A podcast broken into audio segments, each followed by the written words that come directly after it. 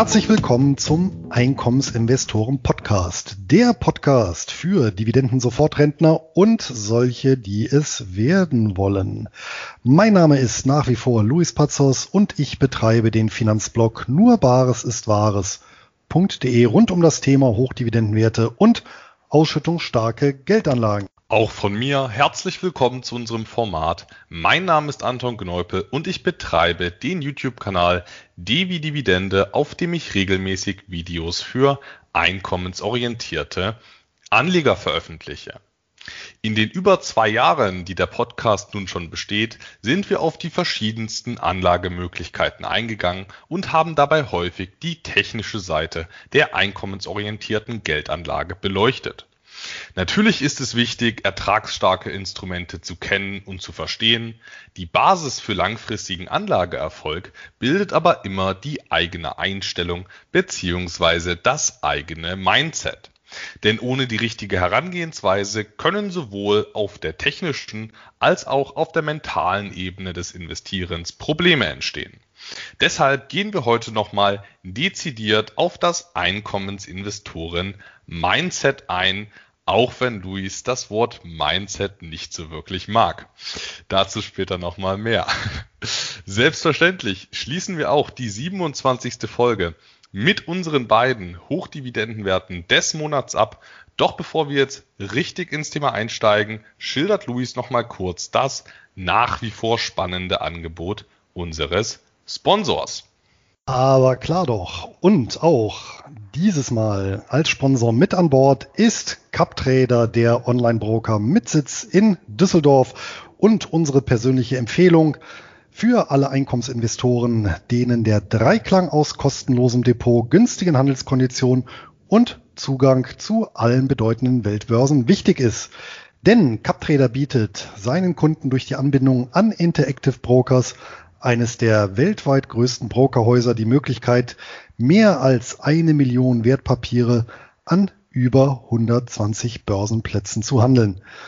Selbst Nischentitel wie Preferred Shares oder Split Trust lassen sich über die Wertpapiersuche finden und ordern. Ein ganz wichtiger Pluspunkt sind natürlich die niedrigen Gebühren, vor allem an den angelsächsischen Börsen, Australien, Kanada und den USA beispielsweise. Und so kostet eine Kleinorder an der New York Stock Exchange gerade einmal einen Cent pro Wertpapier beziehungsweise mindestens zwei US-Dollar. Kosten für die Verbuchung von Dividenden fallen ebenso wenig an wie laufende Depotgebühren. Und damit können sich Anleger bei CupTrader selbst mit einer vergleichsweise niedrigen Einlage ein breit diversifiziertes Dividendenportfolio aufbauen. Aufgrund des Preis-Leistungs-Verhältnisses sind wir beide mittlerweile langjährige und treue Kunden von CupTrader und mit den zahlreichen Report-Funktionen und dem Service sehr zufrieden. Und direkt zur Konto- und Depoteröffnung geht es über ekip.captrader.com und wer eben über diese Adresse ein neues Depot eröffnet, der bekommt von uns auch noch eine kleine Dreingabe zum Start. Das zu unserem Sponsor. Kommen wir jetzt zum Mindset. Er war ja schon ganz begeistert, als Anton mir das Thema, ja, ich glaube, mehrfach vorgeschlagen hat, richtig? Ja, ich hatte Lust mal mit dir auf dieses etwas ja, weichere Thema äh, einzugehen, weil wir ja sonst uns im, im rechtlichen und im, im technischen immer tummeln und ja, die Grundlage für den Erfolg, äh, den monetären Erfolg, die ist dann eben doch die Herangehensweise. Man muss ja nicht das Wort Mindset benutzen. Ja, das ist äh, wohl wahr.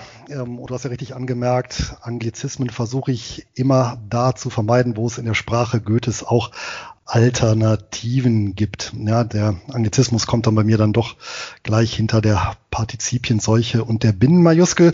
Aber zum Thema Mindset, Anton, was bedeutet denn für dich, wenn wir schon den Begriff hier ins Spiel bringen, äh, im Rahmen eines seichten Themas, ist ja auch ein weicher Begriff. Was bedeutet der denn für dich? Ich hatte so, so meine Synonyme, die Begriffe, die ich da ganz gern synonym benutze, die hatte ich jetzt eigentlich schon genannt. Mm, also Mindset beschreibt für mich eigentlich die Herangehensweise im, in Sachen Einstellung an gewisse Themen. Ähm, da geht es noch nicht mal unbedingt um bestimmte Techniken. Das ist dann eher nur die Lösung. Ähm, Mindset ist halt wirklich eine, eine Art, die Dinge zu betrachten und daraus lassen sich dann in der Regel je nach Mindset ähm, bessere oder schlechtere Lösungen ableiten. Natürlich kann aber auch ja, Mindset äh, kann aber auch äh, ja, problematisch werden, wenn es eben destruktive, destruktive Einstellungen sind, ähm, weil die beste Technik bringt nichts, wenn man, sag ich mal, zu grundlegenden Themen wie Geld und Erfolg schon mal eine schlechte Einstellung hat. Dann, dann wird man niemals äh, monetären Erfolg haben, wenn man ähm, das, worum es geht, äh, als abstoßend empfindet. Und ja, Mindset, das ist ein schwammiger, vielfältiger Begriff, aber äh, unterm Strich ist es für mich die Herangehensweise und die Einstellung gewissen Themen gegenüber. Aber ich nehme an, du hast nochmal neben meiner Laiendefinition nochmal eine Duden-Variante mitgebracht. Ja, fast. Du scheinst mich schon recht gut zu kennen. Ich habe tatsächlich ein äh, Pons-Wörterbuch Englisch-Deutsch zur Hand genommen, dort mal nachgeschlagen. Mindset Deutsch. Denkweise Mentalität stand dort an erster und zweiter Stelle und Mentalität trifft's aus meiner Sicht sehr gut. Synonyme Begrifflichkeiten sind beispielsweise noch Einstellung, Gesinnung, Haltung, Lebensphilosophie, Orientierung, Weltanschauung. Wenn wir jetzt Mentalität rausziehen, da fand ich die Wikipedia-Definition ganz hübsch. Äh, Zitat, Mentalität von lateinisch mens, den Geist betreffend bezeichnet, eine vorherrschende psychische Persönlichkeitseigenschaft, Prädisposition im Sinne eines Denk- und Verhaltensmusters einer Person oder sozialen Gruppe, zum Beispiel einer Bevölkerungs- oder Berufsgruppe und wird auch auf gesamte Nationen bezogen. Kulturwissenschaftler versuchen die Mentalität durch sogenannte Kulturstandards beschreibbar zu machen. Ja, Zitat Ende. Das die Definition von Wikipedia und beim letzten Zusatz, also auf Nation beziehungsweise Kultur bezogen, da ist mir dann doch gleich eingefallen, so das typisch Deutsche, dass sich eben die Aktie über viele Jahrzehnte nicht als Anlageform durchsetzen konnte und ja, jetzt erst in allerjüngster Zeit ja wieder etwas Aufschwung erlebt hat und sich in ja, Depots beziehungsweise Portfolios vermehrt von Anlegern findet. Soweit zur Definition. Anton, wenn du das Thema schon vorgeschlagen hast, wann bist du denn das erste Mal damit in Berührung gekommen? Ich meine, du musst ja irgendwann mal offensichtlich Gedanken dazu gemacht haben. Ja, das ist richtig auch wenn es damals nicht unter dem, unter dem, unter der Bezeichnung Mindset durchging, aber wenn ich mich so ein bisschen zurückerinnere, ein paar Jahre, dann habe ich mich mit so Persönlichkeits- und Einstellungsentwicklungen habe ich angefangen, mich damit zu beschäftigen, als wahrscheinlich meine körperliche Entwicklung mit 18, 19 weitgehend abgeschlossen war. Und dann, ja, ich habe einfach immer äh, Interesse gehabt, mich zu verbessern und so weiter. Und gerade als Jugendlicher, da ist man ja noch mental extrem ja, unausgereift. Das merkt man erst ein paar Jahre später. Und ich hatte da einfach so ein paar ähm, Anknüpfungspunkte, ein paar Personen, die ich in der Hinsicht spannend fand, die einfach einen anderen Blick auf die Welt hatten. Und seitdem beschäftige ich mich eigentlich ununterbrochen mit Mindset und Einstellungssachen.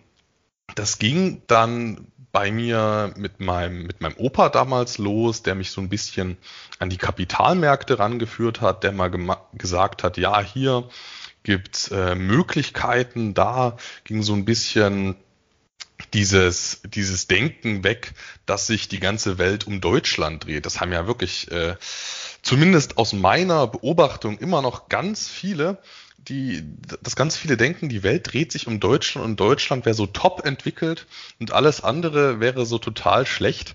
Also dann war man wahrscheinlich noch nie in Singapur ähm, oder in ganz vielen anderen äh, sehr weit entwickelten Ländern. Aber auch so, sag ich mal, unsere Nachbarländer mit, äh, mit Polen, die sind ja auch in vielen Bereichen äh, viel digitaler und viel weiter.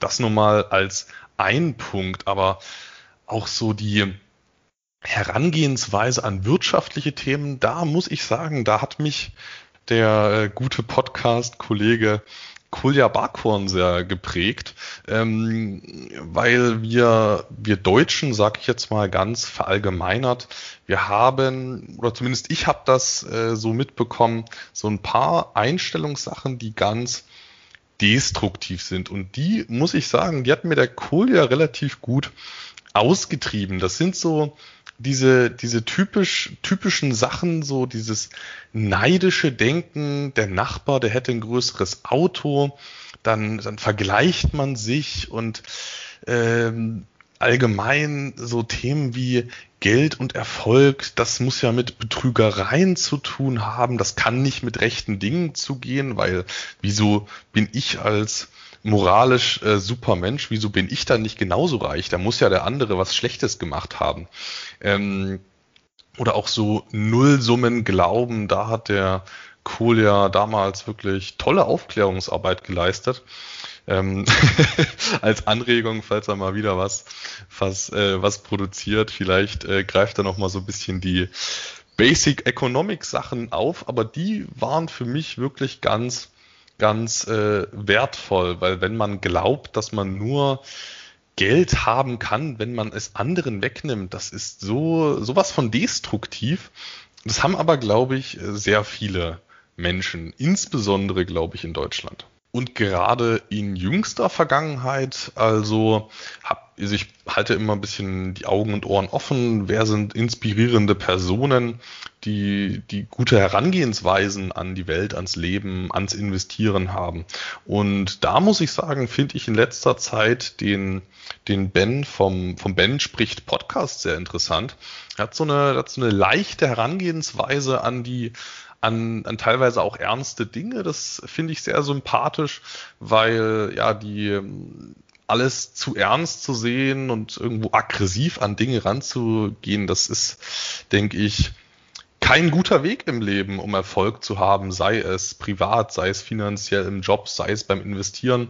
Und ja, also ich beschäftige mich kontinuierlich damit auch wenn es jetzt nicht jeder äh, Mindset nennt, aber ja, das begleitet mich seit einigen Jahren. Hattest du da so prägende Personen im Bereich, im Bereich Geld, Erfolg, ja, wie man die Welt betrachtet? Bei mir sah das tatsächlich etwas anders aus, was natürlich auch daran lag, dass es ja viele Informationsangebote zu der Zeit, ja, wo ich mit dem Investieren in der Börse angefangen habe, ähm, die gab es ja einfach, gab's ja einfach nicht. Ja, gab ja keine Blogs, gab auch wenig Literatur und ich habe zwar jetzt keine aktiv fördernden Mentoren in der Hinsicht gehabt, wie du jetzt dein Opa, aber äh, und ich glaube, das ist äh, der große Verdienst eben meiner Eltern, keine bremsenden Faktoren, sondern ähm, solche, die mich dann durchaus animiert haben, das auszuprobieren. Ja? Also was jetzt Geldanlage angeht, komme ich aus einem sehr konservativen Elternhaus, ja, sprich äh, Eigenheim, Bausparvertrag, Tagesgeld und Lebensversicherung. Das waren so die Haupt, ja, Vermögensanlageklassen und alles weit, weit weg von der Börse, aber meine Neugierde, die ich schon als Jugendlicher hatte und Affinität zum Thema Geld und alles, was mit Börse und Anlagen zu tun hatte, das wurde halt tatsächlich kontinuierlich gefördert, sowohl durch Literatur als auch eben später ja, ähm, durch Ermunterung, das durchaus zu machen. Ja, und wenn ich daran denke, also nachdem ich meinen ersten, ja, soll ich sagen, äh, Einkommensüberschuss hatte, von dem ich dann stolz berichtet habe, dass ich ihn dann anlegen werde, und das auch noch in eine einzige deutsche Aktie, ja, ähm, kam eben nicht, ja, nee, gefährlich und lass das sein oder äh, leg das Geld lieber sicher an, sondern nein, nein, mach das ruhig, probier das aus. Ja, und äh, wenn ich daran denke, äh, wenn mein Sohn mit 19 ankommen würde äh, und mir das so erzählen würde, dann würde ich ihn ja sogar äh, erstmal zum Gespräch bitten und äh, nochmal über so ein paar grundsätzliche Aspekte der Geldanlage, wie beispielsweise ja breitere Streuung und ähnliches ähm, aufklären. Ja, also da, wo ich eher bremsen würde heutzutage in einer vergleichbaren Situation, da meine Eltern mich sogar ermuntert, eigentlich Gas zu geben. Ja, und ich glaube, das, äh, das ist ja schon mal viel wert, weil dann eben ja dieser dieser Ballast äh, nicht da war. Ähm, und ja, im Prinzip der, der, der Weg eben zur Börse da vollkommen offen stand. Und man muss natürlich auch sagen, der Vorteil in der Situation war natürlich, dass ich in den frühen 90er Jahren damit anfangen konnte und das natürlich eine Zeit war, die ja letztendlich dadurch, dass es eine Boomzeit war, äh, sehr förderlich war. Ja. Auf der anderen Seite birgt das natürlich auch wiederum Gefahren. Das sieht man ja auch immer wieder nach sehr langen Phasen kontinuierlich steigender Kurse, ja, einer ausgeprägten Hoss, dass dann natürlich bestimmte Prinzipien über Bord geworfen werden und man da etwas übermütig wird. Und da kann ich gleich auch nochmal ein Beispiel äh, bringen, eigentlich so eins meiner Lieblingsbeispiele, weil was für dich der Kolja Barkorn war, war für mich tatsächlich der Bodo Schäfer, weil auch diese Begriffe, so Mindset und äh, ja, mh, ja, das Thema Glaubenssätze, wo ich gleich auch nochmal gerne was zu sagen äh, werde, im Zusammenhang mit Geld oder beziehungsweise überhaupt äh, erstmalig gehört habe ich in dem ja, in, in dem Buch zu Geld und Börse überhaupt in Deutschland, der Bestseller schlechthin von Bodo Schäfer, Der Weg zur finanziellen Freiheit in sieben Jahren, die erste Million. Ich denke mal, das kennst du auch noch, Anton, oder? Zumindest namentlich, aber das ist mir ein bisschen, bisschen zu viel Clickbait, auch wenn es besser ist als reicher als die Geissens. ja, ohne Zweifel. Ja, wobei der Titel ja Clickbait war, als es noch keine Klicks gab. Und das, die Szenen kann man sich gar nicht vorstellen. Das war natürlich auch extrem geschickt in Szene gesetzt. gesetzt. Das Buch, ich glaube, kam 1998 auf den Markt. Ich meine, 98 oder 99 habe ich mir das gekauft. Noch eine der frühen Auflagen. Und das war ja tatsächlich ein, äh, ein Taschenbuch, ein, ein etwas, etwas äh, großformatiges Taschenbuch, aber in Silber. Ja, also der, der, der Außeneinband war oder überhaupt der Druck äußerlich war in Silber, was natürlich schon mal optisch sehr auffallend war. Und das, die, das Buch türmte sich wirklich pyramidenartig in, in ausnahmslos jeder Buchhandlung. Ja, und ich glaube, insgesamt wurden über 10 Millionen Exemplare verkauft. Das ist schon ganz, ganz enorm. Und man muss natürlich auch sagen, in der Hinsicht war Bodo Schäfer ein Pionier. Ja, auch so Themen wie hier so finanzielle Freiheit äh, oder passives Einkommen, das hat er ja maßgeblich geprägt. Das gab es ja vorher in dem Sinne gar nicht. Ja, und wenn man das heute mal in Amazon eingibt beispielsweise, dann ähm, kommen dazu über 1000 Titel raus. Ja, also da hat er schon durchaus Pionierarbeit geleistet. Wo du recht hast, der Titel ist durchaus fragwürdig und den Inhalt muss man meiner Meinung nach auch zweiteilen. Da ja, kursieren schon reichhaltig Engelchen auf der einen, aber auch Teufelchen auf der anderen Seite. Was waren da für dich konkret die Engelchen und Teufelchen? Und die hatten ja bestimmt was mit dem Mindset zu tun. Äh, die klare Antwort lautet Jein. Das Buch, wenn man das ein wenig aufdröselt, hat das im Prinzip drei Teile. Also ein Teil eins ist tatsächlich so dieses Thema Mindset, Glaubenssätze. Das zweite Teil ist dann so Haushaltsführung und Vermögensaufbau, aber eben Grundsätze, ohne ins Detail zu gehen. Und das dritte sind tatsächlich Geldanlagen und Investitionsstrategien. Und ich kann ähm, allein aus dem Teil zwei heraus, also Haushaltsführung und Vermögensaufbau, äh, tatsächlich das Buch unbedingt empfehlen. Das hat mir also wirklich extrem viele Impulse gegeben. Ähm, das fängt an tatsächlich Führung eines Haushaltsbuchs. Ja, das habe ich aufgrund des Buches äh, mehrere Jahre auch gemacht. Tatsächlich, ja, auf Papier, aber äh, das hilft natürlich extrem. Ähm, ja, Ausgaben beispielsweise zu erfassen, dann seine Finanzen wirklich äh, zu strukturieren, ähm, dann sein Topfmodell, ja, eben mit, äh, ja, mit einem Sicherheitspolster, ja, und ähm, eben, also Liquidität, sprich auf der einen Seite, das, was man jetzt den Notgroschen nennt, dann aber alles, was darüber hinausgeht, eben Vermögen anzulegen und das dann eben auch in verschiedenen Sicherheitsstufen, ja, ähm, bis hin eben äh, zusätzlich ähm, Geldquellen zu erschließen, um die Sparbeiträge zu erhöhen. Dann, äh, das habe ich tatsächlich seinerzeit auch äh, sofort umgesetzt, die ja 10 zu 50 Regel, also dass du im Prinzip anfängst ähm, im Beruf und zwar möglichst ganz am Anfang, wo du einsteigst, mindestens 10 Prozent zu sparen, plus dann 50 Prozent von jeder Gehaltserhöhung und Sonderzahlung. Ja, weil das natürlich auch für die Mentalität in dem Fall ja gut ist, weil auf der einen Seite hast dann eben äh, tatsächlich ein, ein Plus an Gehalt. Ja, das heißt, du kannst deinen Lebensstandard erhöhen, aber gleichzeitig erhöhst du auch eben deine Sparraten und, und du merkst es, es tut eben auch nicht weh, ja, weil es eben ein Plus ist, was du dann aufteilst. Ja, also das waren eigentlich wirklich äh, hervorragende Anleitungen, um hier ja, überhaupt äh, und, und das Ganze auf eine Art und Weise präsentiert, äh, die es so ja auch gar nicht gab. Also ja, es war wirklich so eine so eine so eine so eine konkrete Anleitung, ja, ein Leitfaden, um hier wirklich das Thema zu erschließen.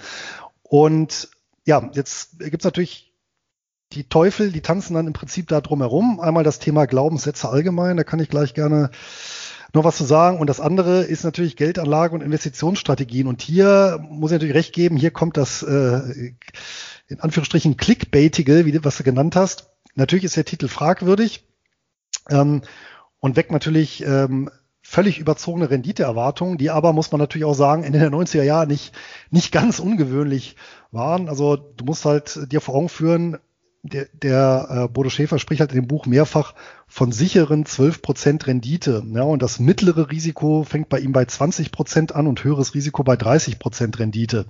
Ja, also das ist natürlich schon ähm, äh, ja sehr, sehr sportlich.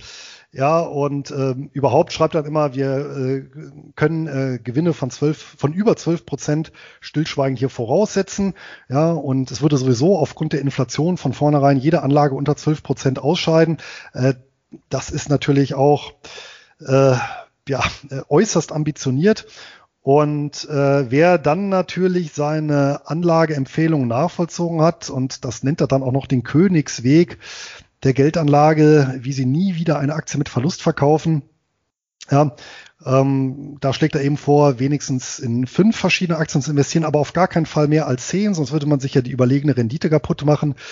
Und ähm, ja, beschreibt das dann so, dass man eben so einen Marktführer dann unterschiedlicher Branchen investieren soll, wie beispielsweise Deutsche Bank und Karstadt. Also ähm, das ist natürlich, das tut dann jetzt im Nachhinein ein bisschen weh. Man muss natürlich fairerweise sagen, in seinen Folgebüchern. Irgendwann hat es natürlich auch korrigiert. Ja, ähm, aber vielleicht sogar aus dem Grund ähm, lohnt es sich tatsächlich die alten Originalausgaben. Ich glaube, die gibt es ab 1 Euro oder 1,50 Euro bei Amazon. Ich hatte auch mal gesehen, da gibt es sogar das Ganze noch als Hörkassette für 47 Euro von Bodo Schäfer persönlich gelesen. Ja, für die jüngeren Hörerkassetten. Das waren mal so physische Datenträger. Ja, also ähm, bevor es ähm, ja, Streaming-Dienste gab. Ja. Genau, also das Buch kann ich auf jeden Fall empfehlen, weil es einfach eine schöne Reise in die Historie ist. Einmal die Rendite-Exzesse der 90er Jahre, aber tatsächlich auch viele gute, handfeste äh, Sachen vermittelt. Das ist sein Verdienst, muss man sagen. Ja, gut, muss natürlich schauen. Ja. Wer, wer halt mehr auf die Anlageempfehlung gehört hat, war nicht so gut, aber wer die außen vor gelassen hat und dann gesagt, ja, äh, was er sonst schreibt, das ist, klingt alles ähm, ganz vernünftig. Ja, und von daher ist halt für mich ein sehr, äh, ja, ein sehr äh, dialektisches Buch geradezu. Und auf jeden Fall lebenswert, ja. Und das war für mich tatsächlich auch so die erste Begegnung mit dem Thema Mindset. Ansonsten muss ich sagen, halte ich das Thema ja für etwas überstrapaziert und etwas überbewertet, muss ich sagen. Ja, das kann ich verstehen und ich fand jetzt auch dein Fazit zum Buch von Bodo Schäfer eigentlich sehr ausgewogen. Hm, ich würde da nur noch ergänzen, dass man sowieso gerade beim Thema Mindset und Einstellung und Lebensweise, da darf man sich und auch Investitionsweise, da darf man also ist es, glaube ich, ein falscher Ansatz, sich eine Person rauszusuchen und dann alles nachzueifern, weil man meint, die hätte jetzt äh, die Weisheit mit Löffeln gegessen. Ähm, dem ist halt in der Regel nicht so. Und deswegen, ja, ich verfolge da so den Ansatz, mir die guten Seiten äh, von allen Ansätzen rauszupicken, um dann selbst ja, für mich meine, meine eigenen, meine eigene Einstellung mein eigenes Mindset auszuarbeiten, um dich jetzt noch mal ein bisschen zu provozieren. Ja, die Provokation werden wir jetzt nicht mit äh, schweren Säbeln austragen, keine Sorge. Aber du hast einen ganz wichtigen Punkt gesagt, dass, nämlich, dass du das für dich selber ausarbeitest. Und das ist natürlich auch so ein springender Punkt. Und ein großes Problemfeld, was ich da sehe, ist tatsächlich gerade, weil eben Mindset so ein weiches so ein weicher Begriff ist, an den sich eben Glaubenssätze nahtlos anschließen. Und spätestens da haben wir natürlich einen hochproblematischen Begriff, meiner Meinung nach, obwohl er immer wieder und wieder überall zitiert wird. Und vermutlich weißt du es gar nicht, Anton. Ich habe aber mal vor vielen Jahren auch eine Coaching-Ausbildung gemacht. Übrigens finanziert durch den Berufsförderungsdienst der Bundeswehr. Das war dann nachher im Zivilleben. Hm, fand ich auch persönlich ganz interessant, weil es mir eben Einblicke gegeben hat in, ja, muss man schon sagen, äh, durchaus fragwürdige, also teilweise zumindest fragwürdige Konzepte. Und so ein Konzept ist das eben der Glaubenssätze. Und das lesen wir auch immer wieder.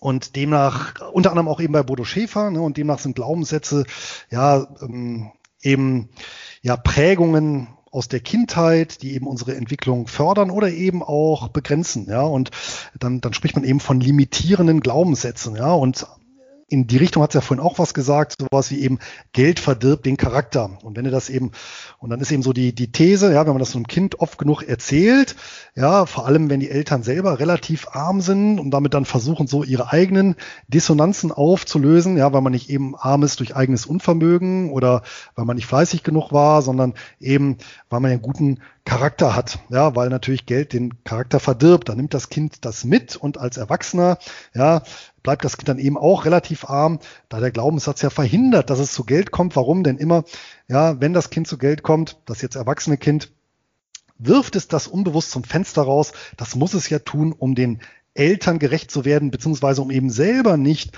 einen verdorbenen Charakter zu haben, ja, oder zu bekommen, ja. Und erst wenn das Kind diesen negativen Glaubenssatz auflöst und durch einen positiven ersetzt, ja, dann ähm, und, und erkennt, dass es natürlich Unsinn war, ja, und es diesen Satz eben nur aufrechterhalten hat, um den Eltern zu gefallen, ja, dann, dann kann es auch selbst reich werden.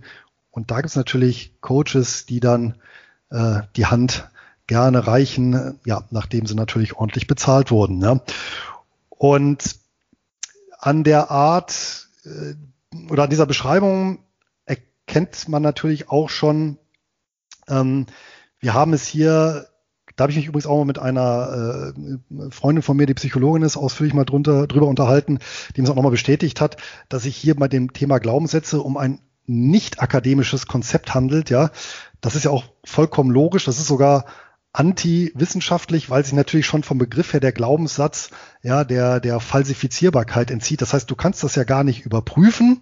Ja, wir haben es also hier, äh, was Glaubenssätze angeht, meiner Meinung nach mit einer Art Brigitte-Psychologie zu tun. Ja, ähm, wobei Brigitte, die Zeitschrift, die haben wunderbare Kochrezepte, ja, meine ich jetzt gar nicht böse.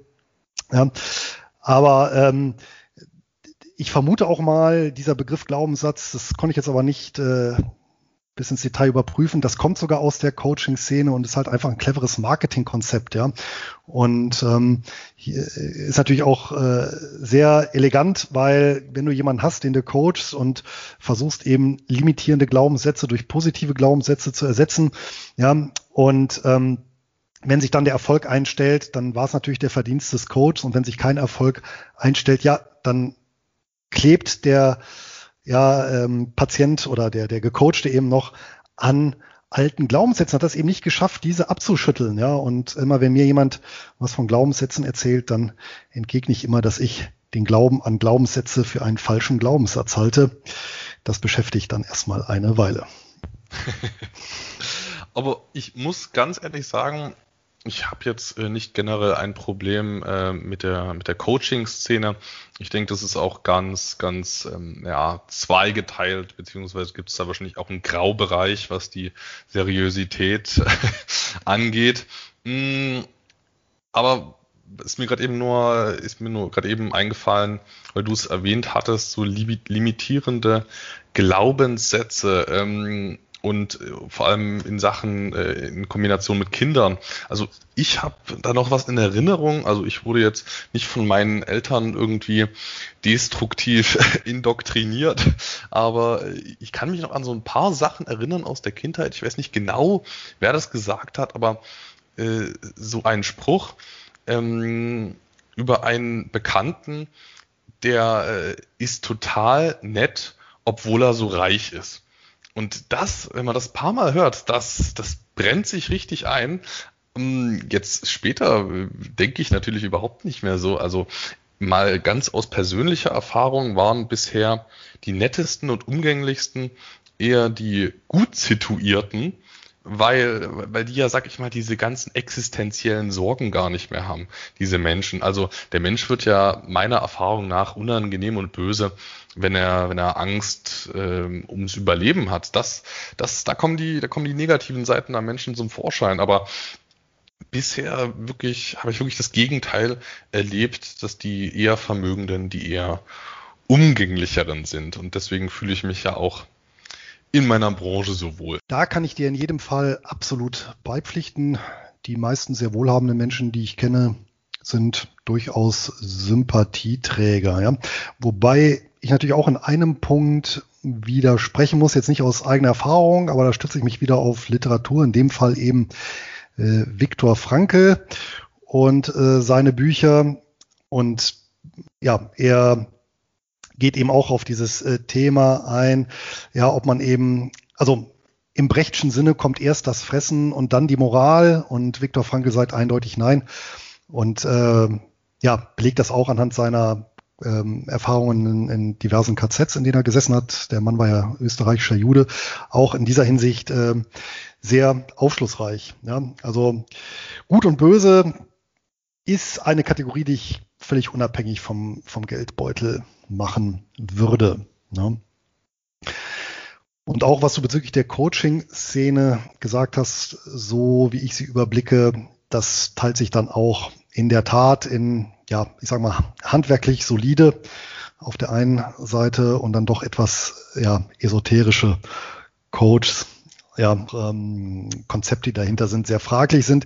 Das geht dann auch weiter über die Glaubenssätze hinaus. Das sprengt ja dann öfters auch mal so die, die ganzen der Physik, beispielsweise so Konzepte wie Feinstofflichkeit, dann auch immer sehr beliebt, ja, ähm, wo man eben argumentiert mit, ja, mit äh, bestimmten Ursache-Wirkungsprinzipien, die aber physikalisch ja gar nicht erforscht sind, weil man eben auf dieser Ebene des Feinstofflichen ja noch gar nicht angekommen ist, ja, sondern das sind dann eben ja äh, subatomare ähm, Teilchen und Prozesse.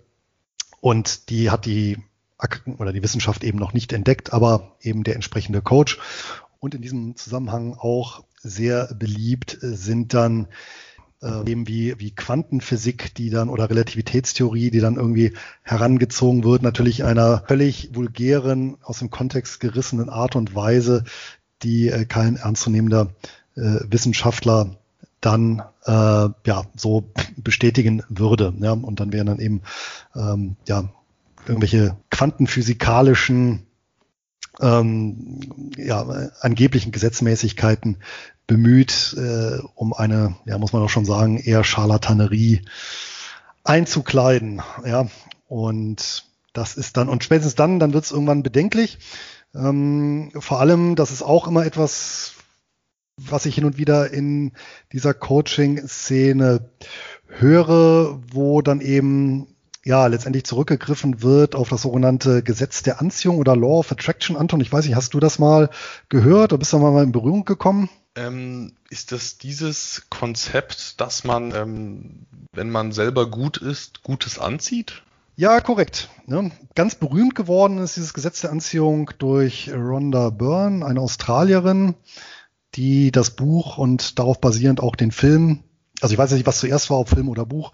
Auf jeden Fall The Secret. Die Inhalte sind relativ deckungsgleich. Kann man sich, soweit ich weiß, auch auf YouTube mal anschauen, unentgeltlich, wenn man es denn wirklich durchhält. Ähm, ist aber eingeschlagen weltweit, ja, letztendlich wie eine Bombe. Und genau, und die Kernaussage ähm, von Buch und Film ist eben, dass im Prinzip die Gedanken und Gefühle jedes einzelnen Menschen äh, hier reale ja, Gegebenheiten erzeugen beziehungsweise anziehen. Ja, also so nach dem Motto, wie man in den ja, äh, Wald ruft, so schallt es auch wieder heraus. Nur eben jetzt auf universeller Ebene. Ne? Und dieses eben dieses Gesetz der Anziehung, das hat dann eben ja auf jeden Aspekt unseres Seins Auswirkungen, eben Gesundheit, Beziehung, Geld, Beruf und eben vor allem auch das Thema Geld und Erfolg steht ja auch ganz, ganz weit im Vordergrund. Und ähm, diese Ereignisse eben ja, also Reichtum ja, oder Armut, das geschieht eben nicht zufällig, sondern äh, mit der Sicherheit äh, letztendlich eines Naturgesetzes. Also wird ja tatsächlich da, und das wird ja auch quantenphysikalisch äh, argumentiert, dass einem ganz übel wird. Ja, und ähm, ja, das Ganze auch noch ähm, ja, als Mysterium wird das Ganze aufgezogen, weil es angeblich ein Jahrhunderte altes Buch gibt, ja, wo dieses Geheimwissen in Anführungsstrichen ähm, veröffentlicht wurde und weitergegeben wurde, ja, über Platon, Newton, Beethoven, Lincoln. Äh, das wären alles angeblich Kenner und Anwender dieses Gesetz der Anziehung. Und äh, wenn man mal die, die Geschichte dieses Gesetz der Anziehung verfolgt, dann landet man ähm, irgendwo im anglo-indischen Okkultismus, ja, so, so, so eine Verbindung ähm, im 19. Jahrhundert. Und ähm, das, äh, wenn man sich das natürlich vor Augen führt, muss man natürlich sagen, ähm, Zitat, ja, das Gesetz der Anziehung gilt generell für alles und alle. Es gilt für alles, das existiert. Jeder Gedanke, den wir denken, jedes Gefühl, das wir fühlen, zieht ähnliche oder gleichartige Gedanken und Gefühle an. Es reicht schon aus, wenn wir etwas aufmerksam betrachten. Dies erzeugt Gedanken und jeder Gedanke ruft entsprechende Gefühle und Schwingungsmuster hervor. Zitat Ende. Ja, und wenn man sich das mal vor Augen führt, ist das natürlich im Kern mh, mm, äh, oder in letzter Konsequenz durchaus ja, ein Stück weit menschenverachtend, weil das heißt natürlich auch, alles Negative, was einem passiert oder überhaupt jemandem passiert, ist letztendlich Ursache von negativen Gedanken, ja, weil das gilt natürlich nicht nur in die positive Richtung oder ich weiß nicht, vielleicht kann das Universum auch unterscheiden zwischen positiven und äh, negativen Sachen, ja. Und spätestens dann wird's natürlich äußerst bedenklich. Ja, ohne das Buch jetzt gelesen zu haben, mm, würde ich dazu ergänzen, dass ja, also da wird sicher kein physikalischer Zusammenhang bestehen und ich glaube, sowas sollte man auch nicht überbewerten, dann solche vermutlich auch aus Marketing, äh, Gründen äh, getroffenen Formulierungen. Also ja, ich, ich denke, das ist aber auch so eine Sache, so ein Buch, da kann man sich, denke ich, auch viel rauspicken und an positive Dinge zu denken, sich mit positiven Menschen zu umgeben, ähm, sich positive, ja, in gewissen Punkten Vorbilder zu suchen, da halte ich doch sehr viel davon. Mm, und ich meine, du warst ja am Ende auch ein Mensch, der mir, sag ich mal, in gewisser Weise in manchen Sachen voraus war und ja, und dann sucht man natürlich den Kontakt. Und das hat sich ja super ergänzt am Ende. Also. Ja, meinst ich, du, da war auch die, meinst du, da war die Quantenphysik im Spiel, Anton? nee, nee, ich bin, äh, dazu bin ich dann doch, also mir, ich habe keine, keine esoterische Ader. Also, Nein, das ist natürlich, das ist natürlich auch absolut recht. Ja, also ich bin jetzt äh, auch weit davon entfernt zu sagen, äh, eine positive Einstellung ist nicht förderlich. Im Gegenteil, ja, die ist selbstverständlich ist es förderlich äh, und zwar auch in allen Bereichen. Das wissen wir ja auch. Wer frohen Mutes durchs Leben geht, ähm, bis hin, der hat ja auch eine, der hat stärkere Abwehrkräfte und besseres Immunsystem, ja, als äh, jemand, der eben äh, depressiv ist und äh, ja nur das Schlechte sieht und äh, sich Sorgen macht, ja, gar keine Frage. Ja, gilt ja bei der Anlage, Geldanlage, genauso, ja. Also, ne, aber ähm, das Ganze kann schon leicht, äh, leicht entarten. Und ich hatte jetzt beispielsweise kürzlich eine Diskussion, äh, da hat eine, eine gute Freundin hat äh, tatsächlich auf einer sozialen Plattform äh, dann ähm, so ein, ein, ein Satz da veröffentlicht, ja, die, die vier äh, indianischen Gesetze der Spiritualität, ja, und das erste Gesetz lautet dann, die Person, die dir, die Person, die dir begegnet, ist die richtige. Das heißt, niemand tritt rein zufällig in unser Leben. Alle Menschen, die uns umgeben, die sich mit uns austauschen, stehen für etwas, entweder um uns zu lehren oder uns in unserer Situation voranzubringen. Ja, und ähm, dieser kurze Satz, der enthielt natürlich viele Herzchen und Blümchen und äh, vielen Dank für das Teilen wunderschöner Worte. Und mein Einwurf lautet dann, ich äh, bezweifle, dass äh, die oder dass dieses erste Gesetz der indianischen Spiritualität äh, für eine Vielzahl von Begegnungen der mutmaßlichen Urheber mit den Soldaten der US-Kavallerie galt, ja. Also und hier du halt so ein ganz klassisches Beispiel, ähm, wie sowas schnell dann zum Rohrkrepierer wird, ja. Und, ähm, und ich fand es dann schon etwas befremdlich, als dann einer antwortete auf, auf meine, ähm, meinen Einwurf, ja, ähm, vielleicht gibt es auch darin eine Lehre, nur können wir sie jetzt nicht sehen. Ja, also das, das finde ich dann schon äh, ein, muss ich sagen, dann doch äh, etwas starkes Stück. Ne? Und das ist für mich dann so Beispiele dafür, dass eben dieses ganze Thema äh, Glaubenssätze, Mindset dann auch durchaus entarten kann. Und ich finde es halt, oder ich persönlich finde es halt ganz wichtig, hier wirklich auf dem Boden der Tatsachen, nach Möglichkeit der akademischen Tatsachen hier fest verankert zu sein. Das sehe ich ganz genauso. Man muss, also ich bin der Meinung, das Mindset, das ist das eine. Das halte ich, also sich mit dem Thema Mindset zu beschäftigen, halte ich für sehr sinnvoll. Auch wenn du den Begriff nicht magst. Aber das darf halt nicht in, ins Glauben, in den Glauben abdriften. Also meinetwegen darf es das, aber da bin ich dann raus an der Stelle, weil ja, es gibt eben meiner Meinung nach in gewissen Sachen, wenn sie auch schlimm waren, dann äh, ist das meiner Meinung nach eine ganz komische Verklärung, dann dort einen Sinn reinzudeuten. Aber ja, Luis, heute sind wir ganz schön tief hier in die, tief in die tiefen Psychologie schon fast eingetauscht, äh, ja, von eingetaucht. Wegen, von wegen seichtes Thema, ja, ist ja richtig hochphilosophisch diesmal. Aber kommen wir, kommen wir nochmal zurück, äh, kommen wir noch mal zurück zum Geld, oder? Genau, lass uns mal wieder zurück zum Geld kommen. Und die Folge, die nennen wir ja wahrscheinlich Einkommensinvestoren-Mindset oder so ähnlich. Mm, und ich habe mir nochmal so fünf konkrete Punkte, konkrete Mindset-Punkte rausgesucht, wo ich der Meinung war, dass die so die Einkommensinvestoren ähm, kennzeichnen, die Punkte. Also sicher trifft das nicht auf jeden zu. Ähm, es ist natürlich einfach jetzt nur meine subjektive Beobachtung oder vielleicht auch nur eine Wunschvorstellung, wie ich mir den Einkommensinvestor vorstelle. Der erste Punkt, also nee, vor dem ersten Punkt erstmal der Hinweis, dass meiner Meinung nach ähm, die Herangehensweise entscheidet an die Dinge. Das Mindset entscheidet, ob man Einkommensinvestor ist oder nicht, weil theoretisch kann man Hochdividendenwerte, ausschüttungsstarke Geldanlagen auch einfach traden. Das kann man als Trading-Objekte sehen. Man kann das hm, als Mittel zur schnellen maximalen Rendite sehen, auch wenn man vielleicht die gleichen Wertpapiere hält wie jemand, den ich als Einkommensinvestor sehe. Und deswegen ist wirklich für mich entscheidend die Herangehensweise, das Mindset. Und der erste große Punkt, den ich jetzt aus vielen Kontakten mit Einkommensinvestoren ähm, ja, fest, festgestellt habe, das ist diese, diese Betrachtungsweise, dass man selbst verantwortlich ist erstmal für den eigenen Erfolg, für den eigenen finanziellen Erfolg, für die eigene Absicherung dass man verantwortlich ist. Das ist so ein Do-it-yourself-Ansatz und ist vor allem auch ein sehr mündiger Ansatz, weil ich spreche ja auch natürlich, ähm, es hat sich jetzt so ein bisschen rumgesprochen über die Jahre äh, im Bekanntenkreis, dass ich mich mit den Finanzen intensiv beschäftige und dann spreche ich, sprechen mich häufig mal Leute an, was könnte man dann machen?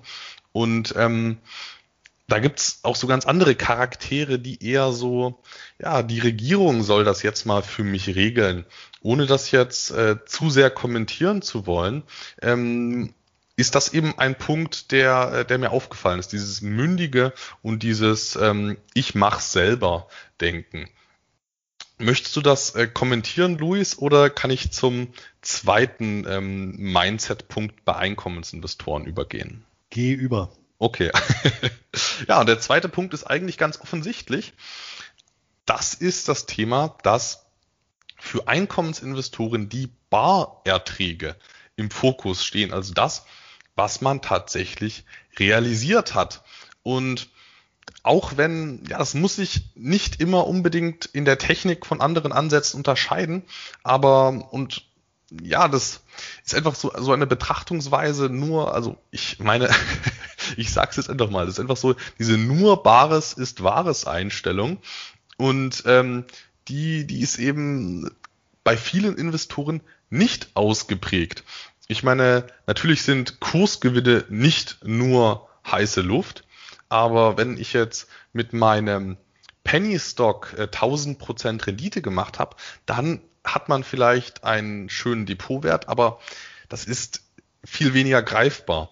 Und das, dieses, es zählt, die, es zählen die Barerträge, das, was aufs Konto kommt.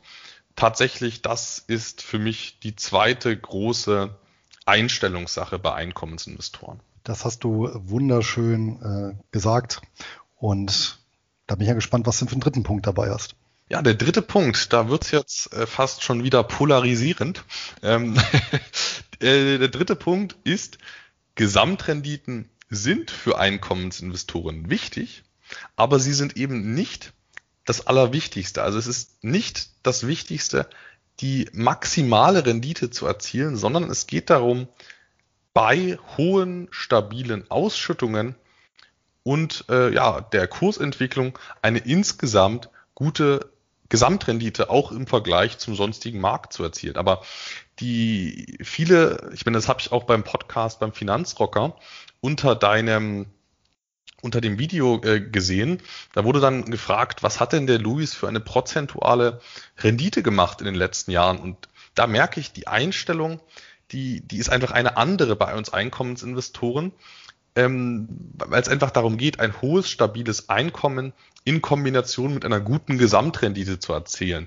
Und diese Frage auf die jährliche Performance, die zielt schon wieder auf diese Rendite-Maximierung ab, weil, weil man sich dann anguckt, was weiß ich, was hat der All Country World Index gemacht, auch wenn das äh, möglicherweise eine völlig falsche Benchmark ist. Und vor allem, wenn ich hier so an, an deine ähm, diversifizierten, schrägstrich äh, gedeckten Preferred Shares denke, dann, dann ist da ein Vergleich zum MSCI All Country World eigentlich völlig unangebracht, weil man natürlich wahrscheinlich langfristig eine Underperformance erzielt, aber bei sehr hoher Wertstabilität. Und ja, also der dritte Punkt ist, Gesamtrenditen sind wichtig, aber nicht das absolut oberste Ziel, um es mal so zu sagen. Ja, auch damit würde ich äh, konform gehen. Da ist natürlich recht. Und äh, es stimmt, es ist einfach auch ein anderer Blick. Und hier stimmt natürlich dann auch äh, das Wort Mindset in der wortwörtlichen Übersetzung äh, sehr gut.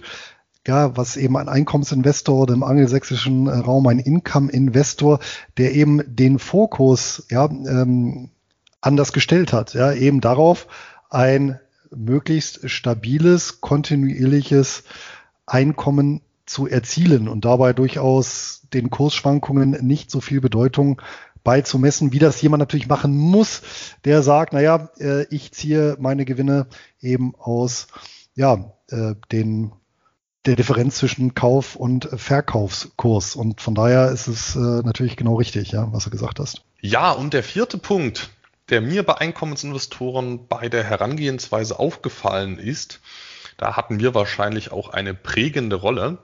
Das ist der Punkt der Diversifikation, dass eben eine hohe Diversifikation im Schnitt besser ist als eine niedrige, was ja auch ganz logisch ist, wenn man überlegt, was ist besser, 100 Einkommenstitel oder 10 Einkommenstitel weil ja, das äh, Rendite-Risiko-Verhältnis ist vermutlich aus Einkommensinvestorensicht und aus Sicht der Einkommensstabilität, da ist es äh, deutlich attraktiver, die höhere Anzahl zu wählen. Und das ist meiner, meiner Meinung nach ein ganz großer Unterschied, insbesondere jetzt auch vielleicht zu beispielsweise ja, äh, Kulja Barkhorn, der mir zwar, sag ich mal, aus Mindset-Sicht viel mitgegeben hat in den frühen Podcasts, aber mittlerweile ja eine ganz andere Strategie, zumindest im, im öffentlichen Depot verfolgt. Also äh, macht ja regelmäßig äh, Portfolioübersichten auf YouTube und das ist so gar nicht mein Ansatz, so was weiß ich, 10, 15 Titel im, im Depot zu haben. Aber da ist eben die Diversifikation anders gedacht bei, bei den Einkommensinvestoren. Auch da stimme ich dir uneingeschränkt zu. Damit bleibt noch Punkt 5, oder? Genau, Punkt 5 und das ist das Ein- und Ausstiegsverhalten in Wertpapiere. Mm, das ist mir aufgefallen, dass Einkommensinvestoren eben tendenziell weniger auf die Kursentwicklung schauen und eben mehr auf die Ausgangslage. Und angenommen, ein Titel ist im Kurs bombastisch gelaufen in den letzten Jahren, aber er zahlt immer noch eine vier- oder fünfprozentige Ausschüttungsrendite, dann kenne ich weniger Einkommensinvestoren, die dann sagen, nein, der Kurs ist so gut gelaufen. Und das liegt einfach daran, weil ja immer noch ihr, ihre Zielsetzung der Ausschüttungen immer noch voll erfüllt werden kann. Der sag ich mal, äh, maximale Rendite-Investor, der ähm, oder vielleicht auch der Market-Timing-Investor, der äh, ja, der würde sich davon vielleicht abschrecken lassen. Und ich denke, das ist ein großer Unterschied, dass man eben guckt, wird mein, meine Anforderung an die Wertpapiere erfüllt, wird hier eine hohe, stabile und nachhaltige Ausschüttung geleistet, dann kann das jetzt ein, ein attraktiver Kaufkandidat sein. Genau das gleiche gilt aber auch beim beim Ausstieg aus Wertpapieren, ja, es kann natürlich sein und es wird immer passieren in einem breit diversifizierten Portfolio, dass auch mal, dass auch mal Wertpapiere im Kurs fallen. Sollten aber nach wie vor nachhaltige Zahlungen geleistet werden, dann war meine Beobachtung, dass viele Investoren nicht verkaufen, nur weil ein Titel Kursverluste hatte. Gutes Beispiel sind die MLPs. Wer, sag ich mal, einen äh, Ansatz hat, der über äh, Branchen diversifiziert, da gibt's für mich keinen Grund, die MLPs zu verkaufen, weil die verdienen nach wie vor Geld und können ihre Ausschüttungen decken. Und ja, ein Kursgewinn, Market Timing Investor oder auch ein Trader, der wäre da vermutlich schon lange Zeit äh, raus, weil einfach der, der Kurstrend und das Momentum nicht da waren. Aber das entscheidet eben nicht bei einem Einkommensinvestor.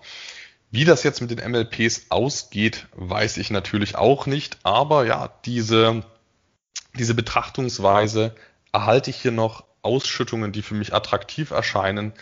Die, diese Betrachtungsweise, die entscheidet halt bei beim Einstieg und beim Ausstieg. Und das unterscheidet, denke ich, fundamental zu anderen Investoren.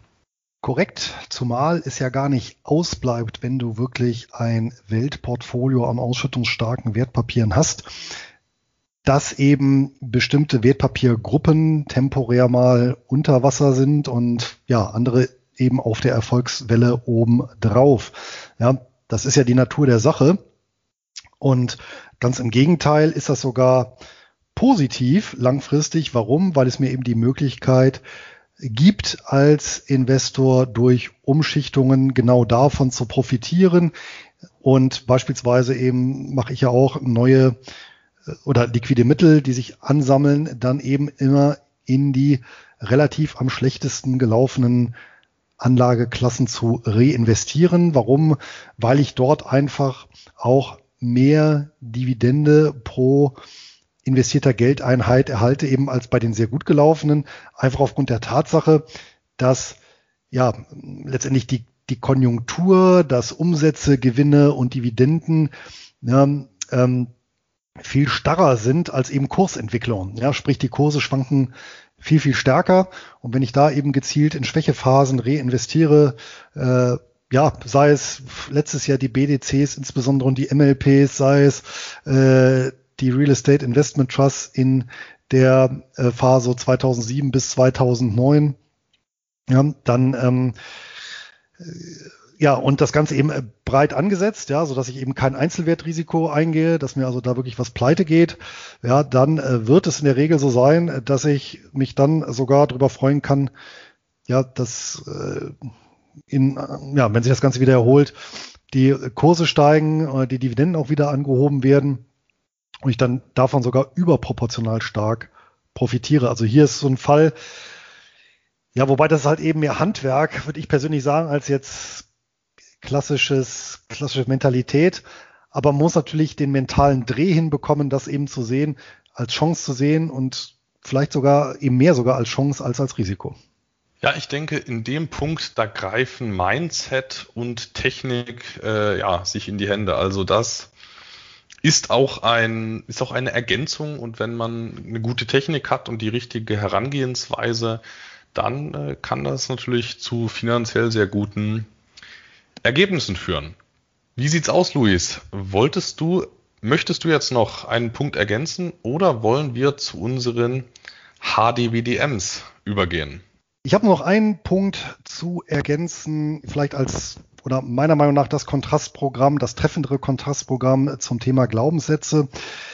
Ich halte im Prinzip drei Punkte für entscheidend, die weniger mit Glaubenssätze hier aus der Kindheit oder Informationen, die die Eltern eingepflanzt haben, zu tun hat, sondern ähm, die drei Punkte sind zum einen ja, das Bewusstsein, das meine ich jetzt äh, nicht im marxistischen Sinne, sondern einfach diese fehlende Idee, dass es überhaupt zum Beispiel auch sowas gibt wie einen Aktienmarkt, wenn man nie davon, davon gehört hat. Da muss man ja auch erstmal drauf kommen. Das ist natürlich für uns heutzutage selbstverständlich, aber eben für eine Person, die damit nie in Berührung gekommen ist, eben nicht. Ja, und das zweite, das ist natürlich richtig, das ist auch etwas, was man zu Hause lernt, das ist aber nicht ein Glaubenssatz, sondern das sind Gewohnheiten. Wenn ich eben die schlechte Gewohnheit habe, beispielsweise Konsumschulden äh, zu machen, weil ich das so gelernt habe zu Hause, dass man das so macht, ja, dann ist das sicherlich eine schlechte Gewohnheit. Eben und das dritte sind eben die Fertigkeiten. Das heißt, da geht's dann eben los, dass ich weiß, naja, was ist eine Börse, was ist ein Wertpapier, wie kaufe ich das, etc. Und in diesem Dreiklang letztendlich, da spiegelt sich dann ja die, die, äh, die Geldanlage oder eben nicht Geldanlage wieder und weniger im Thema Glaubenssätze. Und ja, ich denke, damit haben wir einen schönen Parforce-Ritt hinbekommen, ja, vom abstrakten philosophischen bis hin zum konkreten.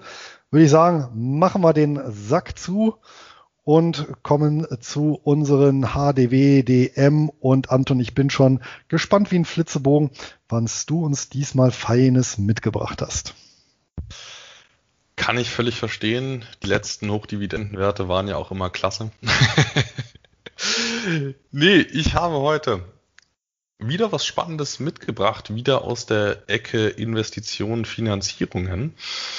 Hm, Seit, äh, seit dem letzten Frühjahr, seit dem Shutdown, Corona-Crash, ist ja der Gesundheitssektor mit Pharma, Biotechnologie, Equipment und so weiter sehr in den Fokus der Öffentlichkeit, aber auch der Börse gerückt. Also zumindest äh, war das mein Eindruck, und es wird ja auch ununterbrochen, plötzlich im privaten, im privaten Umfeld von Impfstoffkonzernen gesprochen, die ich sonst nur ja mal in einschlägigen Fonds äh, gesehen hatte. Zum Beispiel AstraZeneca ist plötzlich für jeden ein Begriff.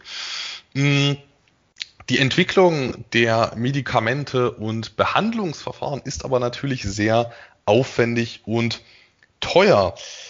Natürlich möchten dann so Biotech- und Pharmaunternehmen das nicht alles aus Eigenmitteln finanzieren, seien es jetzt Gewinnrücklagen oder sei es durch die äh, Neuemission von, von Aktien beispielsweise. Und eine alternative Möglichkeit, um diese Investitionen in Medikamente und Behandlungsverfahren zu finanzieren, das ist eben die Aufnahme von Fremdkapital. Fremdkapital kann man sich natürlich als Unternehmen relativ starr beschaffen in Form, in Form einer Anleihe. Das ist dann ja aber immer mit einem Emissionsprozess verbunden, das ist einfach kein sehr flexibles Finanzierungsinstrument. Eine Alternative ist es für äh, solche entsprechenden Unternehmen, sich eben äh, Kredite irgendwo zu beschaffen.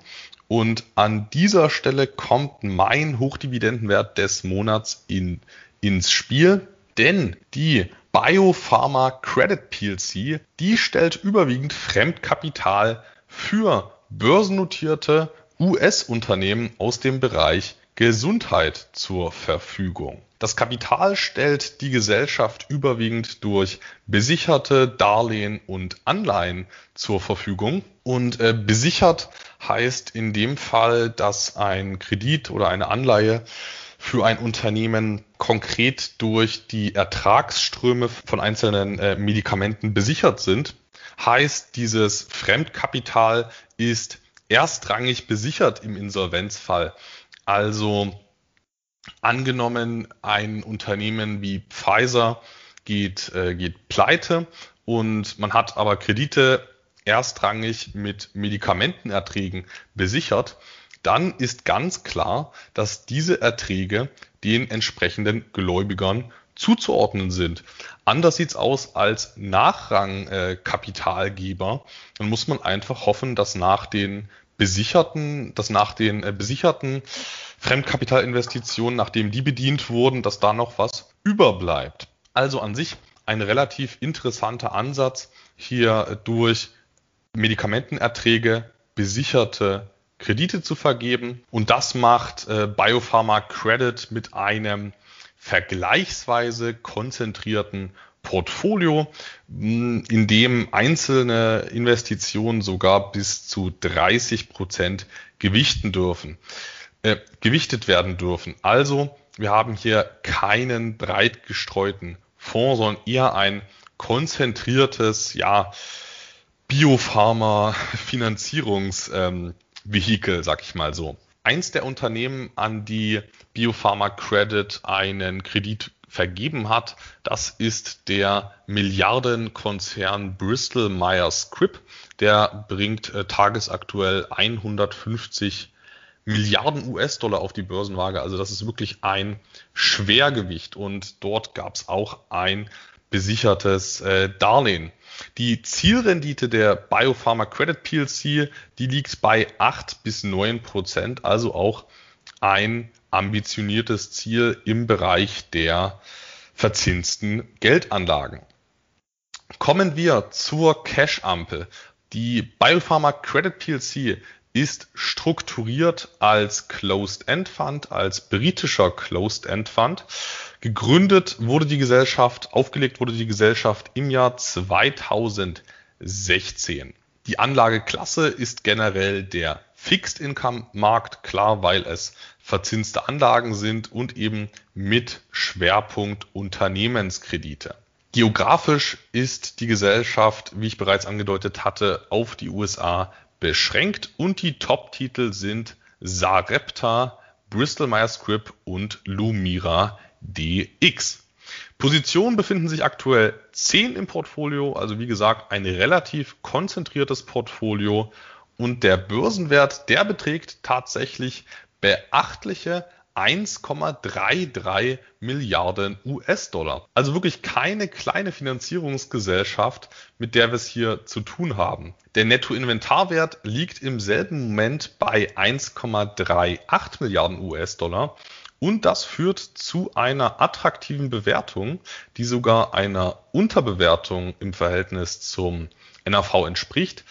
Und zwar um 3,6 Prozent. Das ist der Abschlag. Die Gesamtkostenquote der Gesellschaft liegt bei 1,48 Prozent, ist meiner Meinung nach ein vertretbares Maß, wenn man sich überlegt, wie speziell das Ganze ist, dass das Ganze auch mit Aufwand verbunden ist, in solche Anleihen und Darlehen zu investieren. Also das halte ich wirklich für vertretbar, auch wenn man sich überlegt, dass die Netto-Zielrenditen bei 8 bis 9 Prozent liegt, ist meiner Meinung nach ein fairer Deal. Die Biopharma Credit PLC schüttet übrigens quartalsweise aus mit regelmäßigen Sonderdividenden bei einer aktuell attraktiven Ausschüttungsrendite von 7,5 Prozent. Die Ausschüttungsquote im Bezug auf den bereinigten Gewinn 2020 liegt bei 121 Prozent. Ich muss ehrlich sagen, ich konnte nicht wirklich rausfinden, wie das zustande kommt, weil es keine größeren Ausfälle gab. Ich nehme an, dass man dort möglicherweise schon mal prophylaktisch Abschreibungen getätigt hat. Ähm, auf jeden Fall ist der NAV nach wie vor stabil und man hat nicht aus der Substanz gezahlt. Also so ganz erklären kann ich es mir nicht.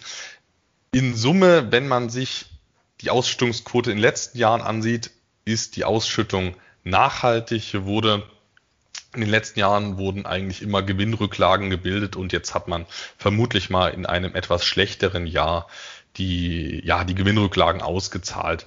Aber aus Sicht der Nachhaltigkeit muss man sich bei diesem Titel meiner Meinung nach keine Sorgen machen.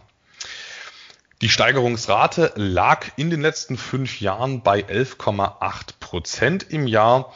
Liegt auch daran, dass die Gesellschaft so jung ist und am Anfang sehr hohe Steigerungen gab. Die gab es jetzt in den letzten zwei, drei Jahren nicht mehr. Die Verschuldungsquote auch attraktiv bei 0 Prozent und dennoch schafft man es hier, solche Erträge zu generieren. Die Kursentwicklung ist ebenfalls sehr stabil, wie man es sich auch von einem verzinsten Portfolio wünscht, also sehr wert, wertstabil die Kursentwicklung, noch deutlich wertstabiler als die Kursentwicklung, das war die NAV-Entwicklung, die war eigentlich bis auf wenige Ausnahmen durchgängig positiv, fast wie, fast wie bei deinem Honeycomb Investment Trust, also von der NAV-Entwicklung äußerst stabil, von der Kursentwicklung, aber auch sehr schwankungsarm, was sich auch im maximalen Kursverlust ausdrückt. Der liegt bei lediglich 24 Prozent, was, was unterdurchschnittlich ist im Verhältnis zum, ja, zum breiten Aktienmarkt, wie wir es jetzt im letzten Jahr gesehen hat. Und wenn ich berücksichtige, dass die Dividendenserie eigentlich nur seit einem Jahr besteht, weil die Sonderdividenden angepasst wurden. Und wenn ich mir dann noch die Ausschüttungsquote und die relativ neutrale Kursentwicklung ansehe, dann gebe ich dem Titel 8 von 10 goldene Eier liegende Gänse. Wer den Wert handeln möchte, der kann das über das Kürzel BPCR über die Londoner Börse. Anton, ich bin immer wieder fasziniert, dass du es schaffst, mich zu überraschen, denn ich kannte den Titel tatsächlich gar nicht. Wie bist du denn auf den gestoßen? Ich hatte den schon relativ lang auf dem Schirm. Ich hatte doch mal vor anderthalb oder ein, dreiviertel Jahren mal eine Datenbank veröffentlicht zu quellensteuerfreien Hochdividendenwerten.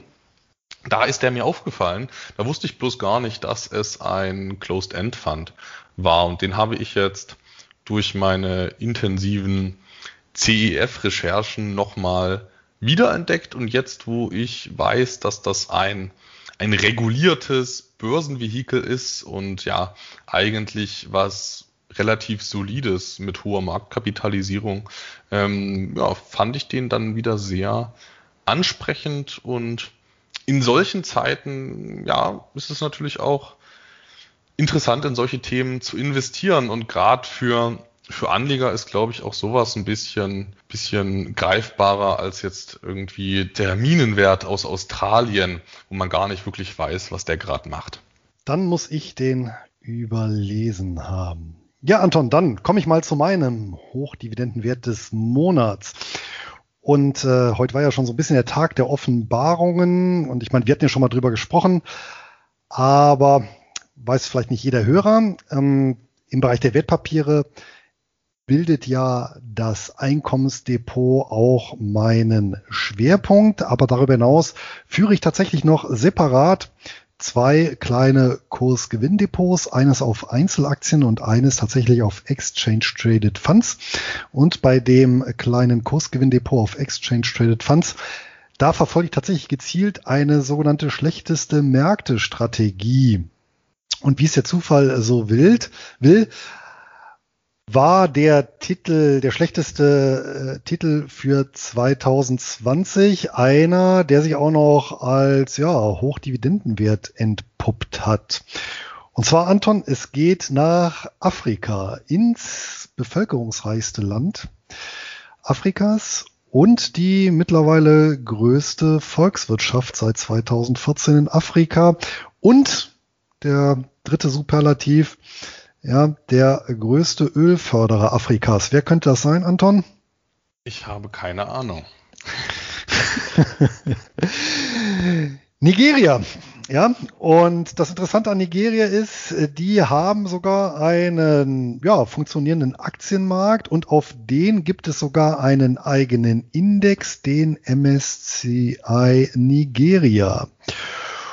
Und auf diesen Index gibt es tatsächlich auch einen ETF, der genau diesen Index abbildet, nämlich die ja, unter Einkommensinvestoren bekannte Fondsgesellschaft Global X aus New York. Die bildet ja allgemein einige exotische Indizes ab. Ja, wurde 2008 gegründet, verwaltet über 30 Milliarden US-Dollar und in 80, in über 80 Produkten, unter anderem eben den Global X MSCI Nigeria ETF. Ja. Also ähm, schon recht exotisch und äh, das gilt ja nicht nur für den Index als solches, sondern auch äh, für den Inhalt. Ja, repliziert, also nachgebildet ähm, wird hier ja marktbreit eben der nigerianische, die nigerianische Börse ja, wobei marktbreit ist in dem Fall tatsächlich äh, sowohl Index als auch ETF um, umfassen 20 Werte, ja, wird quartalsweise rebalanciert. Der ETF hat eine Kostenquote von 0,89 Prozent. Das ist relativ teuer, aber halt einfach der Tatsache geschuldet, dass wir es hier mit einem recht exotischen Markt haben. Und abgebildet wird das Ganze äh, zum einen ja über Direktinvestments in Nigeria, also nigerianische Aktien als auch sogenannte ADRs. Ja, das sind also so Hinterlegungsscheine, also quasi Aktien, die aber an einer anderen Börse dann notiert werden, zum Beispiel in den USA. Das hat man ja öfter in ja, ähm, Entwicklungs- oder Schwellenländern, dass dort eben größere Aktiengesellschaften, um eben Zugang zum Kapitalmarkt zu erhalten, solche ja quasi Aktien an anderen Börsen notieren lassen. Ja, unter den äh, Top 20 kannte ich persönlich kein einziges Unternehmen. Ähm, eines allerdings dem Namen nach, nämlich die Tochter eines europäischen Multis, Nestlé Nigeria. Ansonsten tummelt sich dort ja recht viel aus dem Bereich Bau, Banken, Telekommunikation und Agrarprodukte. Und sympathischerweise unter den Top 10 ist mit der Nigerian Breweries eine Brauerei vertreten. Ne? Interessanterweise kein Öl, wobei so besonders ist es jetzt auch nicht, ja, weil wenn dort das Ganze in den die Konzession in den Händen der Regierung ähm, und ja, einigen westlichen Unternehmen äh, liegen, da ist eben kein heimisches Unternehmen in der Ausbeutung der Quellen aktiv, fehlt vielleicht auch dann äh, die Technik. Ähm, und tatsächlich ist Nigeria mit ähm, 1,8 Millionen Barrel Öl am Tag der größte Produzent und ja, die Ölförderung deckt die Hälfte der Staatseinnahmen und de facto alle Deviseneinnahmen. Also das ist dann schon ganz, ganz bedeutsam. Im ähm, ETF macht der Finanzsektor 47 Prozent aus, Konsumgüter 27 Prozent und Materials, also Werkstoffe, hier vor allem Zement, ja, 17 Prozent. Ähm, interessanterweise Gesamtmarktkapitalisierung ja, für das größte für die größte afrikanische Volkswirtschaft hier 5 Milliarden US-Dollar, ist natürlich winzig im Vergleich mit äh, westlichen Industrienationen. Und die größte Aktiengesellschaft bringt 713 Millionen US-Dollar Kapitalisierung auf die Waage. Ja, jetzt hatte ich ja schon gesagt, schlechteste Märktestrategie, immer auf fünf Jahre geguckt.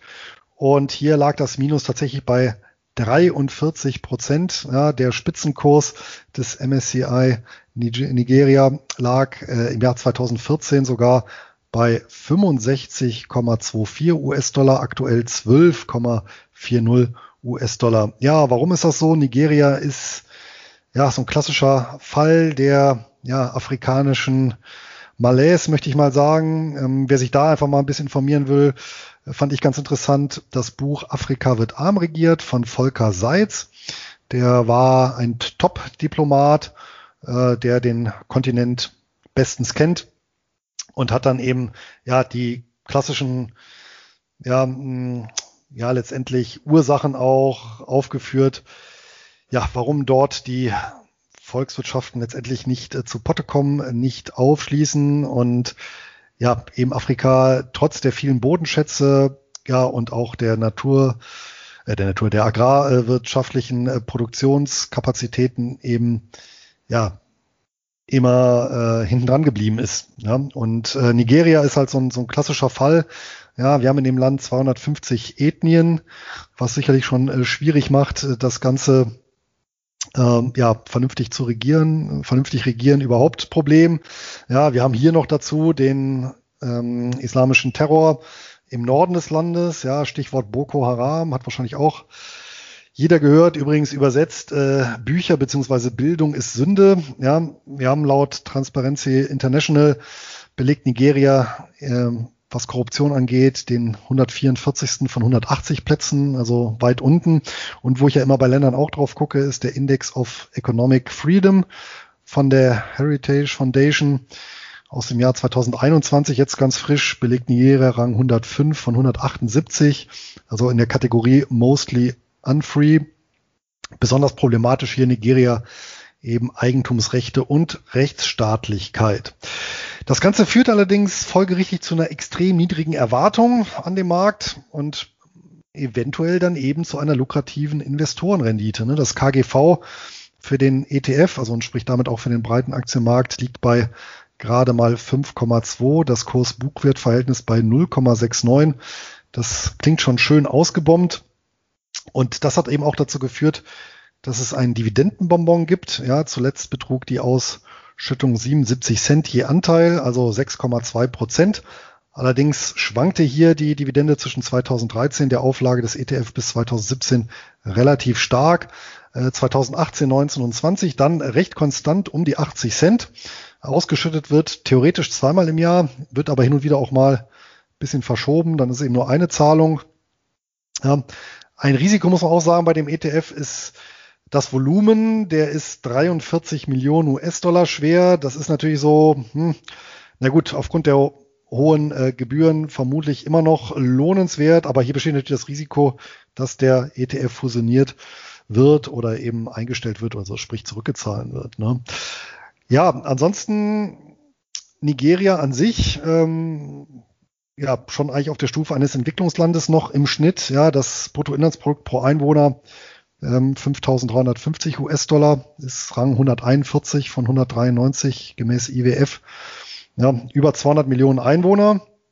Von daher Bevölkerungspotenzial auf jeden Fall vorhanden. Und ja, seit 2014 hatte ich ja gesagt, größte Volkswirtschaft des Kontinents. Vorher war das ähm, Südafrika. Das liegt jetzt aber nicht an den exorbitanten Wachstumsraten in Nigeria, sondern eher am Niedergang Südafrikas. Ja, wenn man sich auch eben vor Augen führt, Südafrika 1967 wurde da noch die erste erfolgreiche Herztransplantation der Welt durchgeführt. Ja, auch ein relativ junger Staat, Nigeria übrigens, 1960 von UK unabhängig geworden. Ja, ähm, Nachteil noch von diesem ETF, der ist nicht MIFID 2 konform. Das heißt, über deutsche Broker standardmäßig nicht zu erwerben, wobei der ein oder andere Broker, habe ich auch schon gehört, ähm, ja, der hat dann, dann nicht ganz so genau, beziehungsweise ähm, da steht er eben noch nicht auf der entsprechenden schwarzen MIFID-Liste, kann gekauft werden. Ähm, ansonsten, ich selber habe ihn hier über die Schweizer Swissquote erworben. Da ist das Ganze natürlich kein Problem. Und ja, es gibt einen äh, MIFID 2 konform, ich sag mal, schwachen Ersatz, ja, den X-Trackers S&P Select Frontier Swap UCITS ETF ja, mit der Wertpapierkennnummer DBX1A9. Aber wie gesagt, da ist Nigeria halt nur ein kleiner Anteil. Nigeria pur, nach meinen Recherchen, ist dieser ETF wirklich der einzige. Und wer den handeln möchte, ähm, über die New York Stock Exchange Archipelago, über das Kürzel NGE. Ja, aber natürlich hier eine Beimischung. Ein Geheimtipp vielleicht wie die nigerianische Fußballmannschaft und ja, aufgrund dieser doch äh, sehr spekulativen Anhaftungen vergebe ich hier fünf von zehn goldene eierlegenden Gänsen. Ja, Luis, den Wert kannte ich jetzt aber auch nicht. Und ich, ich muss ehrlich sagen, ich kann solchen Frontier-Market-Investitionen durchaus was, was abgewinnen. Insbesondere, weil ja diese gesamten Probleme mit Korruption, ja, mit möglicherweise regulatorischen Problemen, die sind ja an einer liquiden Börse bereits eingepreist. Also sage ich mal, für uns als Neuinvestitionen ist das nicht schlimm, für die ja, heimischen schon deutlich äh, problematischer. Aber das ist ja nicht unser Fokus hier im Podcast. Auf jeden Fall spannender Titel, den ich auch noch nicht kannte. Ja, ich bin auch nur drauf gestoßen im Rahmen der Recherche der schlechtesten Märkte. Vorher war mir gar nicht bewusst, dass es überhaupt eine nigerianische Börse gibt. Ne? Also Südafrika, klar, ist noch bekannt, Johannesburg, aber Nigeria tatsächlich nicht. Ich bin gespannt, was es nächstes Jahr dann für einen Wert dort äh, gibt. Ja, damit war es das für heute, glaube ich. Es fehlt noch die obligatorische Belehrung im Brit.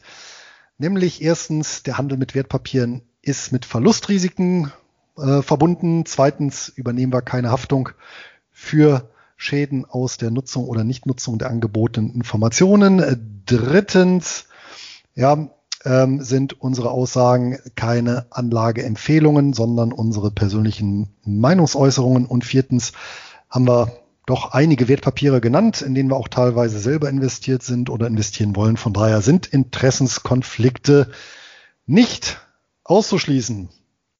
Ja, ich denke, das war's. Und wenn noch Fragen bestehen zu den heute besprochenen Themen oder Anmerkungen, ja, oder auch ähm, ja, Gegenmeinungen zum Thema Mindset, wie Anton sagen würde, oder Glaubenssätze, dann freuen wir uns über Rückmeldungen als Kommentar unter die Folge beziehungsweise auch als E-Mail an Einkommensinvestoren at nurbaresistwahres.de und wer keine Folge mehr verpassen möchte, der kann uns abonnieren oder findet uns dann auch über einen der zahlreichen Kanäle, die wir bespielen. Das war's für heute. Auf bald eine ertragreiche Zeit, euer Luis. Und auch ich wünsche euch ein glückliches Händchen beim Investieren und viel Freude beim Ausschüttungen vereinnahmen. Euer Anton.